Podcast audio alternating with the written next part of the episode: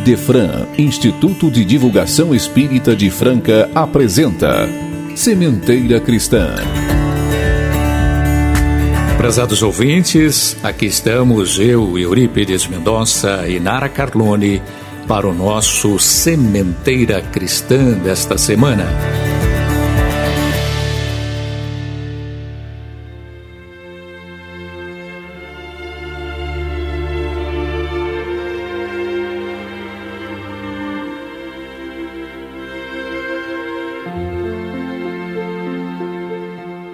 Querido Mestre Jesus, esteja presente entre nós neste momento onde procuramos relembrar seus preciosos ensinamentos.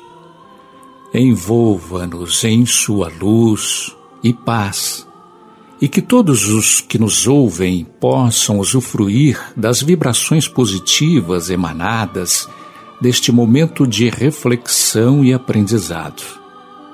Permita que onde haja alguma dor e aflição, alguma dúvida ou mágoa, que o seu Evangelho consiga amenizar o sofrimento e ampliar a fé e a resignação. Nossa profunda gratidão, Senhor, pela oportunidade de trabalho. Aproveitamos este momento para expressar ao nosso companheiro João Vaz a nossa profunda gratidão por quase duas décadas dedicadas à produção deste programa, de forma primorosa e eficiente. Esperamos dar continuidade ao seu trabalho com a mesma competência e disposição como ele o tem feito. Agradecemos a oportunidade do trabalho e esperamos corresponder satisfatoriamente à equipe do Idefran igualmente a todos os ouvintes que nos honram com sua audiência. Teremos um bate-papo sobre o tempo atual e a necessidade de renovação. Teremos o Correio do Além, o destaque para a pergunta do ouvinte e muito mais. Estejam conosco.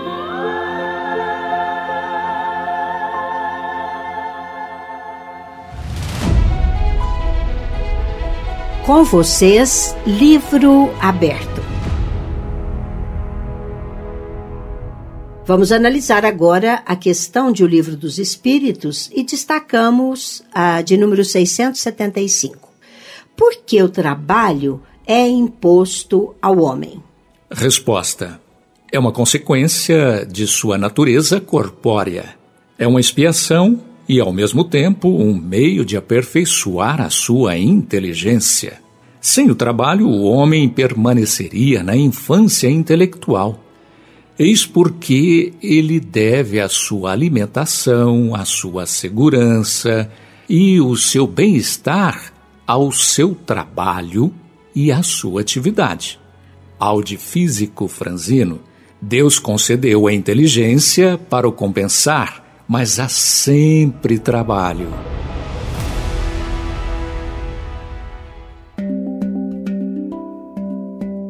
Para a nossa conversa inicial, vamos fazer uma reflexão chamando o tema de hoje de tempo de renovação.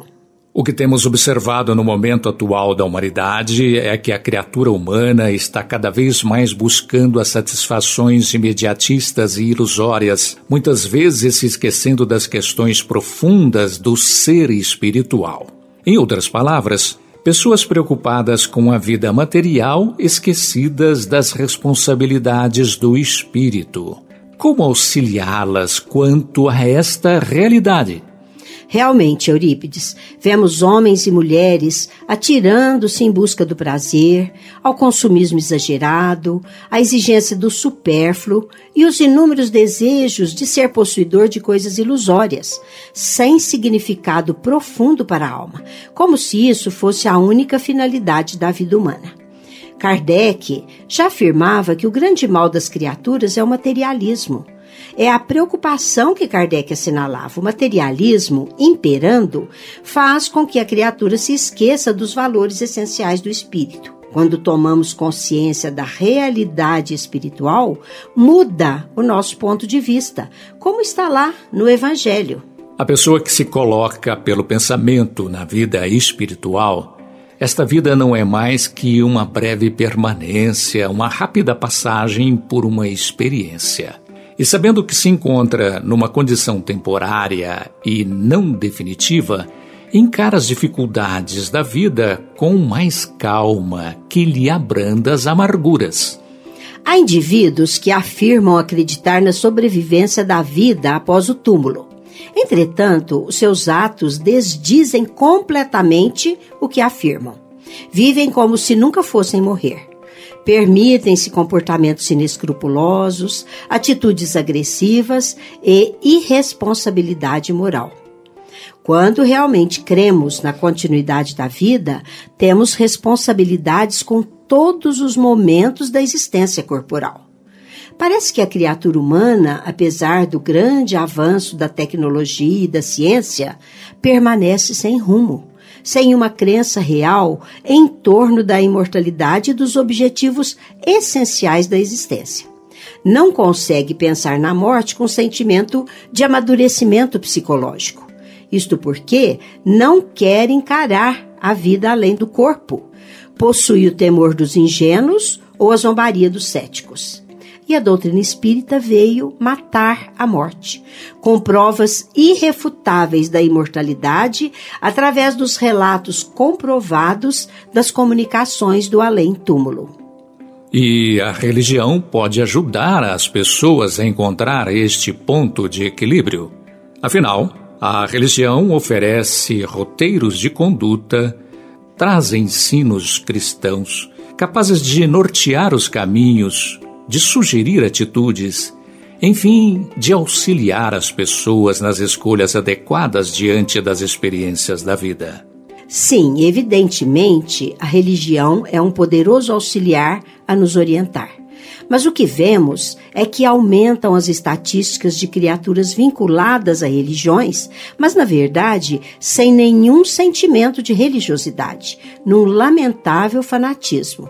Essas pessoas mantêm conduta materialista, apresentando um fanatismo religioso que se distancia da solidariedade e da fraternidade. Vamos fazer aqui a diferença entre religião e religiosidade. As religiões são sistemas criados pelos homens. Têm nomenclaturas diferentes, por exemplo, catolicismo, espiritismo, protestantismo, e apresentam postulados a serem seguidos conforme seus princípios. Religiosidade é sentimento interior é a busca do sagrado em nós próprios, é a religação com o Criador, buscando uma comunhão com os objetivos essenciais da vida. O cristianismo hoje perdeu a sua pureza primitiva, a feição de religiosidade verdadeira. As igrejas estão cheias e os corações estão vazios. As pessoas estão distantes de Jesus. Com Jesus, podemos então fazer uma análise concreta do bem. Existem aqueles que falam bem, mas não agem bem os que vivem no bem de si e não pensam no bem dos outros, os que pregam o bem sem cultivá-lo, os que se apresentam bem e não se comportam bem, os que acreditam no poder do bem e exploram o bem do poder, os que se apoiam no bem do dinheiro sem distribuir o dinheiro do bem os que se instruem bem e não ensinam bem, os que sabem onde se encontra o bem e não se dispõem a preservá-lo, o mal que surge nos que desconhecem o bem é fruto da ignorância. O mal verdadeiro, o mal que se consolida, é sempre resultado de nossas atitudes. Quando conhecemos o bem, apontamos a necessidade do bem e ficamos com vontade e coragem de praticá-lo. Agora o nosso momento musical. Vamos ouvir Mensagem Esquecida, de César Tucci e canta César Tucci.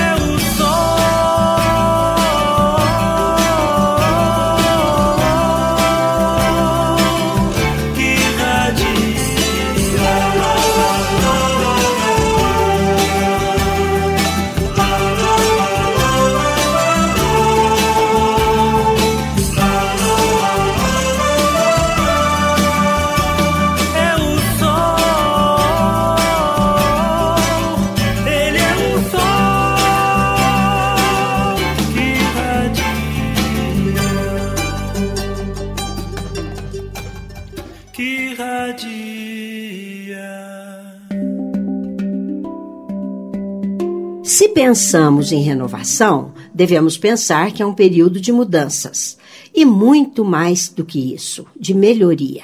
É um período em que devemos fazer faxina em nossas almas e nossos corações. Tirar a poeira e teias de aranha da casa enquanto tiramos os maus sentimentos de nossos corações. Ódio, mágoa, ressentimento, inveja, egoísmo afastar os móveis para fazer a limpeza e também afastar atitudes negativas como pré-julgamento, rejeição, condenação, críticas, grosseria, mentiras, maledicência, avareza, cinismo. Limpar as janelas e limpar também o olhar, para realmente ver as pessoas à sua volta e prestar atenção aos sentimentos delas e às suas necessidades. Terminada a limpeza, aí sim iniciar a decoração. Encher o coração de amor, ternura, respeito, compaixão e carinho. Encher-se de atitudes positivas como acolhimento, gentileza, generosidade. Tentar transmitir às pessoas próximas ou distantes sentimentos como autoestima, confiança, paz.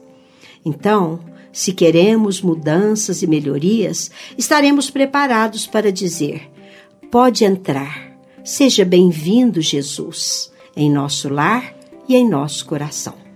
Para atender a esta expressiva necessidade urgente e significativa, a doutrina espírita nos oferece a mensagem cristã, que há dois mil anos vem oferecendo valores reais destinados a orientar a fé religiosa, o comportamento digno, solidário e fraterno, conduzindo as criaturas a escolhas em favor de sua felicidade. É tão gratificante seguir a trilha percorrida por Jesus. Ele não se preocupou em ter, em acumular, e sim em ser e distribuir. Jamais se perdeu em discussões transitórias, mas sim preocupou-se com aquelas de natureza imortal.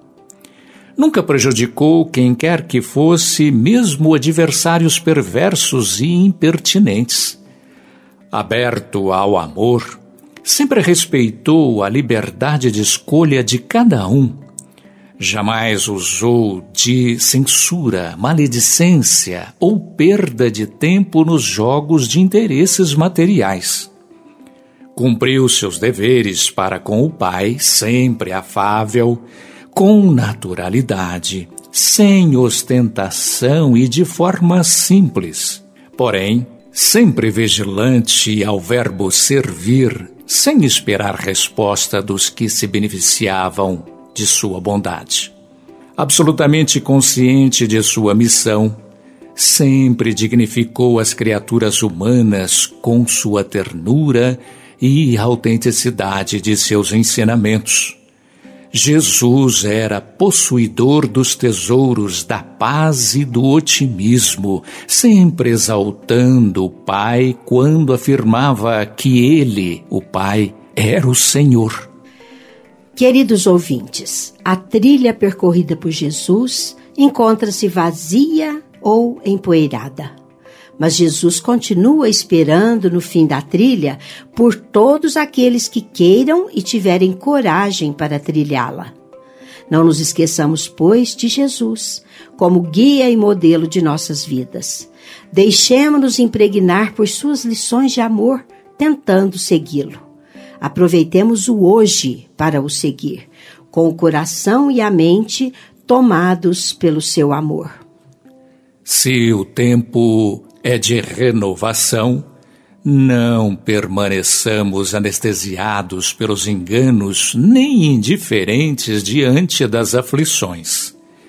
Cultivemos a serenidade e o equilíbrio ante as decisões, seja qual for a situação que se apresente. As pessoas afeiçoadas ao amor e à verdade não desanimam nunca na conquista da própria edificação. As nossas reservas de forças são os ensinamentos de Jesus. Eles constituem roteiro certo para atingirmos a plenitude que almejamos. Com a contribuição dos ensinos do Mestre de Nazaré, a vivência do amor será a porta de acesso a solucionar todos os problemas, por mais difíceis se apresentem. Utilizemos também a oração, pois a prece fará brilhar o amor e a misericórdia em nossa jornada, apontando rumos.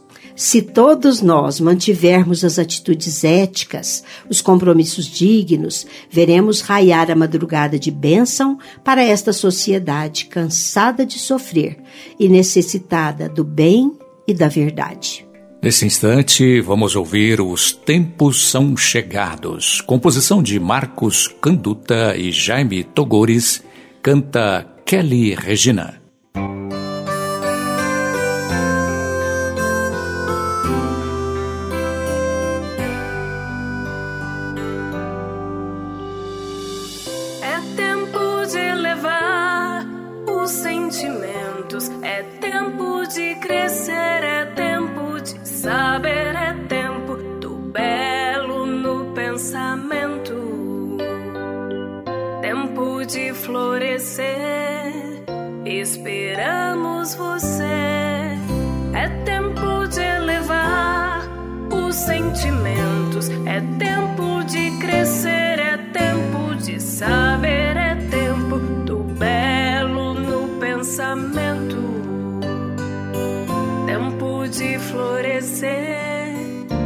Esperamos você.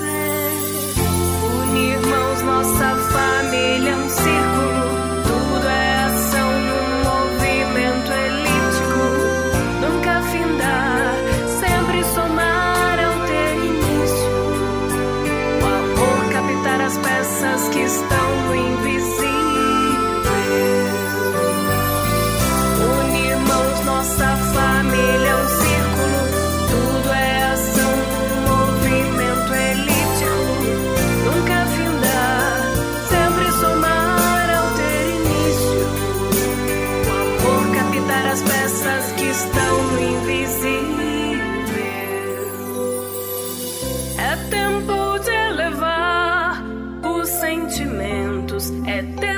de crescer, é tempo de saber, é tempo do belo no pensamento, tempo de florescer. Esperamos você, Unirmos nossa família, um ser.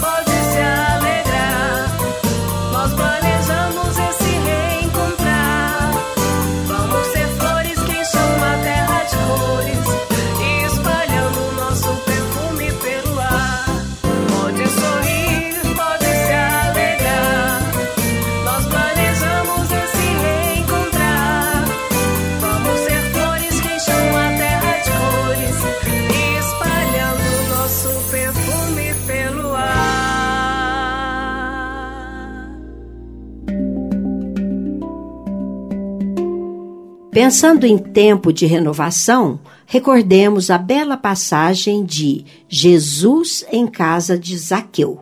Está contida no Evangelho, capítulo 16, itens 4 e 5. Tendo entrado em Jericó, atravessava Jesus a cidade. Nela vivia um homem chamado Zaqueu e era um dos principais entre os publicanos e pessoa rica. E procurava Jesus para saber quem era.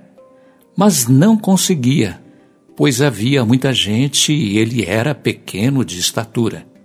Correu então adiante e subiu a um sicômoro, árvore, para ver. Mas quando Jesus passou naquele lugar, levantando os olhos, disse: Zaqueu, desce depressa, porque importa que eu fique hoje em tua casa. Zaqueu desceu a toda pressa e, contente, o recebeu em sua casa. Vendo isto, todos murmuravam: Como pôde ele, Jesus, hospedar na casa de um pecador? Entretanto, Zaqueu, estando na presença do Senhor, disse-lhe: Senhor, vou dar aos pobres metade dos meus bens e aquele que o houver prejudicado, pagar-lhe-ei quadruplicado. Sobre o que Jesus lhe disse: Hoje entrou a salvação nesta casa. Jericó era um centro de atividades comerciais e cidade famosa que hospedara Cleópatra no passado. Embelezada por Herodes e Arquelau, o seu casario suntuoso e suas vivendas palacianas de mármore se destacavam pela austeridade e beleza de linhas. Situada um pouco sobre o Vale do Jordão, beneficiava-se nos dias quentes com as lufadas e a brisa fresca, e nos dias frios a temperatura se mantinha agradável sem quedas baixas. Conhecida por centro comercial, era escolhida pelos negociantes, cambistas, peregrinos e caravanas que demandavam os diversos países do Oriente. Sua alfândega fervilhava e os negócios atingiam altas e expressivas somas. Jericó, esplendente e de economia pujante, era rota para Jerusalém. Zaqueu era publicano, isto é, designado à arrecadação dos impostos em Jericó. Como todo publicano adquirira a herança amaldiçoada entre os judeus, os arrecadadores de impostos constituíam classe detestável, vivendo sob chuvas de ódios e sarcasmos. Residindo em suntuoso palacete, amealhou alto cabedal de moedas adornou o reduto doméstico com obras de arte vindas de muitos países e se cercava de luxo como se quisesse encher de bens externos o vazio do coração por saber-se detestado por toda a cidade. Sentia-se desanimado, algo irritado, quando ouvia as ameaças entre os dentes daqueles que se viam obrigados a pagar o tributo a César através dele. De estatura baixa, o que lhe somava mais aflição às angústias, e gordo, Zaqueu era uma espécime vivo de anormalidade. Muitas vezes, acarinhando os filhinhos, atormentado considerava: quando possuísse muitos bens e pudesse abandonar a ignóbil tarefa, deixaria a cidade e recomeçaria a vida nova, longe de Jericó, muito longe. Zaqueu ouviu falar de Jesus. As notícias que lhe chegavam pareciam uma mensagem de amor, cantando esperanças. Parecia-lhe irreal que alguém pudesse amar tanto. Também ele tinha sede de amor. Ansiava por afeição, amigos. As informações de que ele comia com pecadores e até palestrava com publicanos fê-lo chorar interiormente. Admiração e afeto empolgavam Zaqueu por aquele desconhecido. Às vezes, meditando, desejava vê-lo, ouvi-lo, conversar com ele. No imo, acreditava que ele fosse o Messias. Quem o amava? Os infelizes, os deserdados da esperança, os espezinhados, aqueles que o temiam, odiavam-no, porque reconheciam nele o Salvador. Bartimeu, o cego, vivia em Jericó também, nesta mesma cidade, desde quando Zaqueu podia recordar. Andava pelas ruas e estradas mendigando. Na alfândega, Zaqueu o socorria. Gostava de atender a miséria, amenizar a dor, ele que sabia o sabor da soledade. Bartimeu, cego e desprezado, tinha algo em comum com ele, Zaqueu: a solidão em que caminhavam ambos no meio do povo. Bem, era março do ano 30, em certo entardecer, Jericó tomara aspecto festivo. Desde alguns dias a cidade hospedava peregrinos que demandavam a Páscoa que seria celebrada com toda a pompa em Jerusalém. No entanto, aquela tarde, o movimento era inusitado. Falavam que o rabi arrancara Bartibeu da cegueira e que o antigo infeliz se adentrara pela cidade entoando hosanas e exibindo os claros olhos banhados de indefinível luz. Milagre! exclamavam uns. Farsa! bradavam coléricos outros. Todos queriam falar ao ex-cego informar-se. O tumulto se fazia natural quando alguém gritou com voz rouca: Eis que o rabi Galileu se aproxima e logo mais chegará à cidade. Houve uma explosão emocional na alma de Zaqueu. Mal se podia conter. O esperado chegava. Este era o seu momento, o mais precioso momento da vida. Necessitava fitá-lo. Não ousaria falar-lhe, é certo, no entanto, se perdesse a ocasião, nunca mais, oh, certamente nunca mais teria outra. Apressado, com o suor álgido a escorrer em bagas, pôs-se a correr, perdendo até a postura de dignidade que a si mesmo se impunha. Seguiu correndo, na direção da porta da cidade. A multidão se adensava pela via. Era imperioso vê-lo, vê-lo apenas, vê-lo passar. Agoniado, sob o domínio de mil inquietações de relance, percebendo que não poderia vê-lo, pois era de estatura baixa e detestado como era, ninguém lhe cederia lugar enxergou o velho sicômoro de fácil acesso e desgalhado por sobre o caminho. O publicano não vacilou, avançou, resoluto, e galgou a árvore. Viu o mestre sereno que avançava acompanhado pelo povo Gritos e exclamações estouravam em ovação ao estranho caminhante que parecia envolto em diáfana claridade. Zaqueu deixou que a voz irrompesse e, sem o perceber, uniu-se ao entusiasmo geral, tocado de entusiasmo também. Como era belo, Rabi! jamais vira beleza igual àquela, cheia de majestade e transparência. O Senhor cessou o passo junto ao sicômoro e fitou Zaqueu. Foi rápido. No entanto, naquele momento, toda a vida do cobrador de impostos lhe perpassou fulminante na tela do pensamento.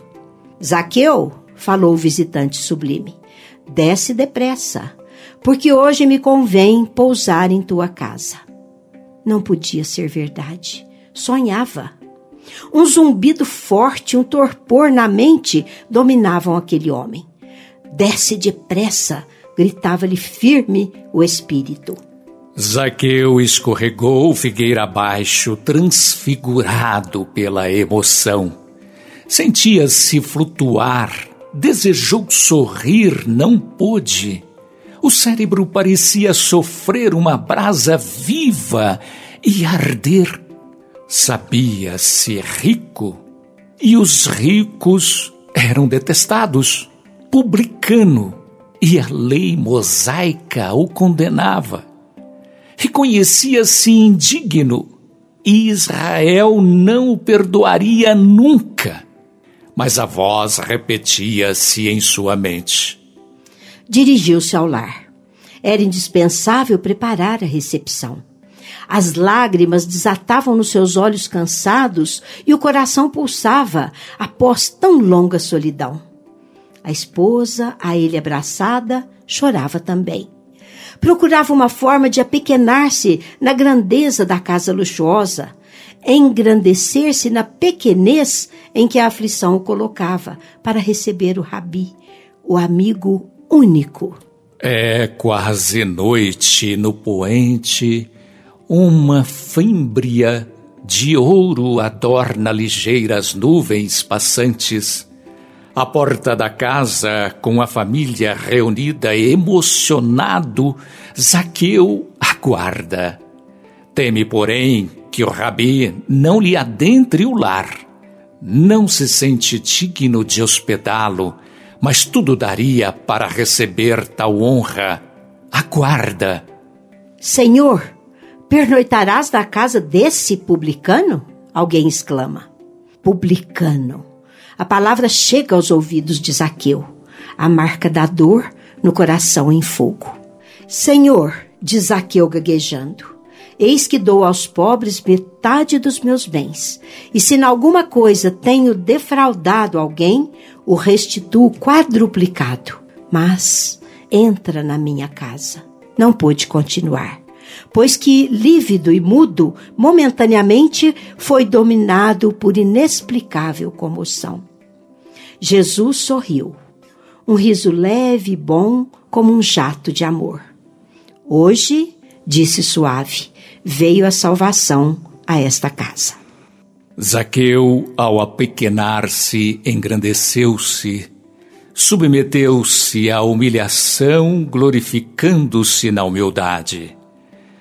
Contam narradores dos eventos evangélicos que, transcorridos muitos anos após a epopeia da cruz, o antigo publicano foi dirigir florescente igreja cristã em terras de Cesareia. A passagem traz sutil uma lição. Para fazermos a renovação, para alcançarmos Jesus, devemos subir como Zaqueu. Na ânsia de ver Jesus, ele subiu a uma árvore. E nós, ainda, rastejando na inferioridade, para alcançarmos Jesus, temos que subir subir nos sentimentos, nas ações, na busca, na luta. Zaqueu foi corajoso. Enfrentou o escárnio e o medo daqueles que não conheciam sua solidão. Mas Jesus o conhecia e nos conhece também. Por isso, não devemos temer a opinião do mundo, dos outros. Devemos buscar Jesus em espírito e verdade, abrindo nosso coração e confiando que Ele nos compreenderá e nos escutará. Sementeira em Foco. Clube do Livro Espírita do Idefran. O Idefran mantém o Clube do Livro Espírita, onde você pode adquirir obras a preços especiais. Oferece ainda várias opções, como romance, estudos, livros infantis, mensagens e autoajuda. Associe-se. Clube do Livro Espírita do Idefran, Rua Major Claudiano, 2185, Franca, São Paulo, fone 16 3721 8282. E também pelo site idefran.com.br. A partir deste programa, vamos iniciar informações sobre entidades espíritas de nossa cidade de Franca. Todos devem saber que temos cadastradas na USE Franca, União das Sociedades Espíritas de Franca, cerca de 100 entidades. Precisamos conhecê-las. Hoje vamos divulgar sobre o Grupo Espírita Luz e Amor. Sua sede é a Rua Álvaro Abranches, 965, Cidade Nova. O Grupo Espírita Luz e Amor completou no ano de 2021 90 anos de existência. Foi fundado pelo senhor João Marcelino Rodrigues numa pequena casa à Rua Capitão Anselmo, 1290, também no bairro Cidade Nova. No final da década de 90, para atender à demanda de tantas atividades, foi adquirido um terreno e construída a nova sede, a sede atual, que funciona desde o ano 2000. O Grupo Espírita Luz e Amor conta com cerca de 300 trabalhadores e tem as seguintes atividades: atendimento fraterno, reuniões de estudo do Evangelho, o Livro dos Espíritos, o Céu e Inferno, a Gênese, Revista Espírita, obras de André Luiz, obras de Joana de Ângeles, evangelização de bebês, infantil, pré-mocidade e mocidade espírita. O Luz e Amor ainda abrange atividades junto à evangelização de bebês, de crianças e de jovens através da mocidade espírita. Oferece assistência a famílias carentes e possui atividades de atendimento espiritual através de socorro à distância, trabalhos de radiação e passes. Possui há 45 anos o grupo de Coen, preparando os trabalhadores para as atividades mediúnicas. É responsável, juntamente com o Instituto Arte e Vida, da apresentação anual Encontro com Jesus, realizado sempre no dia 24 de dezembro. Este é um esboço rápido desta tão querida Casa Espírita em Franca. Grupo Luz e Amor. Correio do Além. Ouviremos agora uma mensagem interpretada pelo companheiro Euri Carvalho. Allan Kardec, o codificador da doutrina espírita, naquela triste manhã de abril de 1860, estava exausto, acabrunhado, fazia frio, muito embora a consolidação da Sociedade Espírita de Paris e a promissora venda de livros. Escasseava o dinheiro para a obra gigantesca que os espíritos superiores lhe haviam colocado nas mãos. A pressão aumentava, missivas sarcásticas avolumavam-se à mesa. Quando mais desalentado se mostrava, chega a paciente esposa, Madame Rivet, a doce Gabi, a entregar-lhe certa encomenda cuidadosamente apresentada. O professor abriu o embrulho, encontrando uma carta singela e leu: Senhor Allan Kardec, respeitoso abraço. Com a minha gratidão, remeto-lhe o livro anexo, bem como a sua história, rogando-lhe, antes de tudo, prosseguir em suas tarefas de esclarecimento da humanidade, pois tenho fortes razões para isso. Sou encadernador desde a meninice, trabalhando em grande casa desta capital. Há cerca de dois anos, casei-me com aquela que se revelou a minha companheira ideal. Nossa vida corria normalmente e tudo era alegria e esperança. Quando, no início deste ano, de modo inesperado, minha Antonieta partiu desta vida, levada por sorrateira moléstia. Meu desespero foi indescritível e julguei-me condenado ao desamparo extremo. Sem confiança em Deus, sentindo as necessidades do homem do mundo e vivendo com as dúvidas aflitivas de nosso século, resolvera seguir o caminho de tantos outros ante a fatalidade. A prova da separação vencera-me, e eu não passava agora de um trapo humano. Faltava ao trabalho e meu chefe, reto e ríspido, ameaçava-me com a dispensa. Minhas forças fugiam. Namorava diversas vezes o Senna e acabei planejando suicídio. Seria fácil, não sei nadar, pensava. Sucediam-se noites de insônia e dias de angústia. Em madrugada fria, quando as preocupações e o desânimo me dominaram mais fortemente, busquei a ponte Marie. Olhei em torno, contemplando a corrente, e ao fixar a mão direita para atirar-me, toquei um objeto, algo molhado, que se deslocou da amurada, caindo-se aos pés. Surpreendido, distingui um livro que o orvalho umedecera.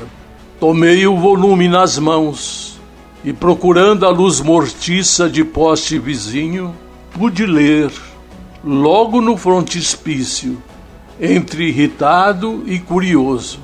Esta obra salvou a minha vida.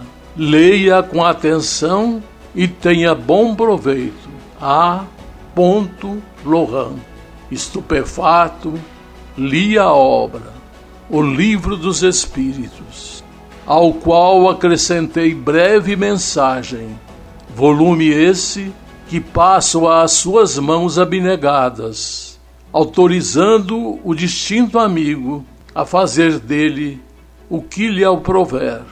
O codificador desempacotou então um exemplar de O Livro dos Espíritos, ricamente encadernado, em cuja capa viu as iniciais do seu pseudônimo e na página do frontispício, levemente manchada, leu com emoção não somente a observação a que o missivista se referira, mas também outra, em letra firme.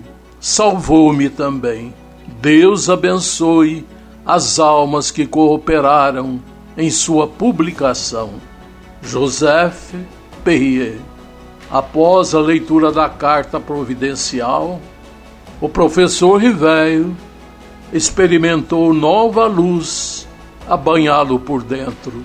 Aconchegando o livro ao peito, raciocinava não mais em termos de desânimo ou sofrimento, mas sim na pauta de radiosa esperança.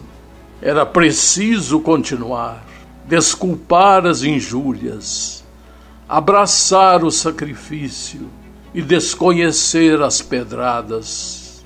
Diante de seu espírito turbilhonava o mundo necessitado de renovação e consolo. Allan Kardec levantou-se da velha poltrona, abriu a janela à sua frente, contemplando a via pública, onde passavam operários e mulheres do povo, crianças e velhinhos. O notável obreiro da grande revelação respirou a longos haustos e, antes de retomar a caneta para o serviço costumeiro, levou o lenço aos olhos e limpou uma lágrima.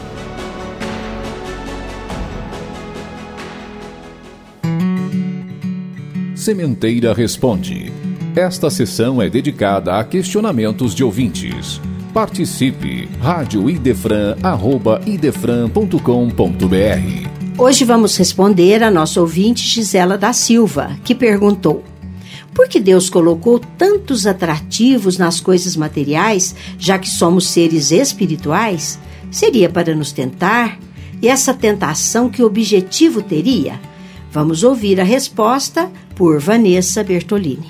Realmente, nós somos seres espirituais, vivendo uma experiência material. O mais importante para nós é o espírito. Mas vivemos no mundo material e não podemos ignorar este fato.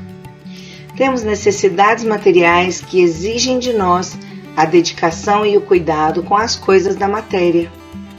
Se Deus colocou tantos atrativos na vida material, é para desenvolvermos a razão, o bom senso, o discernimento.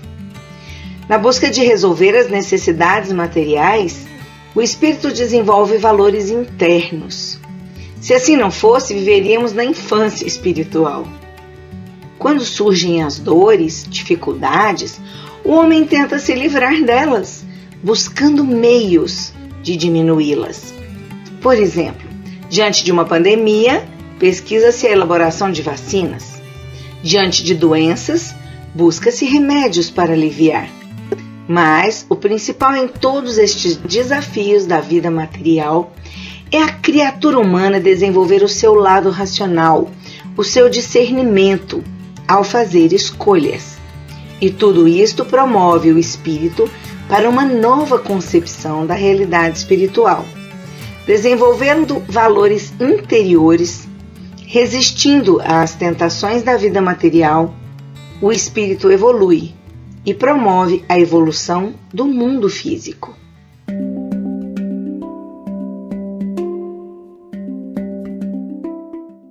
Querido ouvinte, vamos encerrar nosso programa fazendo um convite para que você pare um pouco. Feche os seus olhos, imagine-se num lugar muito bonito Pode ser um gramado muito verde, plano, sombreado por árvores grandes e frondosas. Imagine-se sentado neste lugar, longe das preocupações diárias, das dificuldades da vida, das tristezas que às vezes tomam conta de nós. Deixe seu coração acalmar. Visualize a luz do sol aquecendo seu corpo e restaurando suas energias.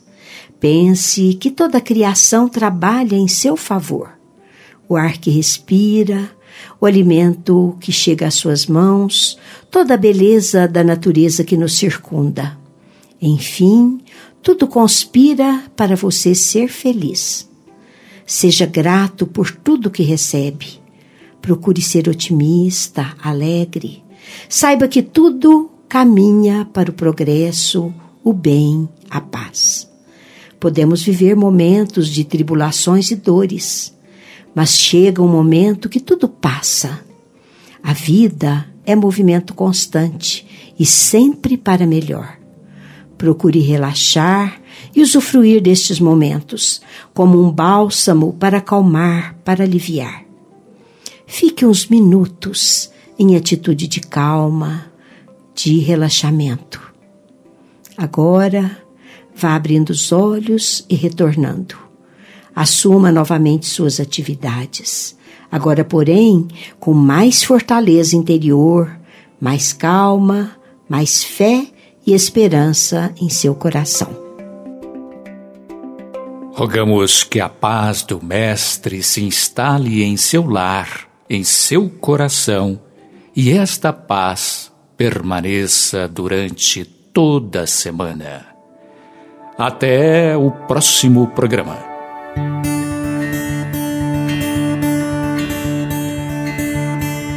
Idefran apresentou Sementeira Cristã.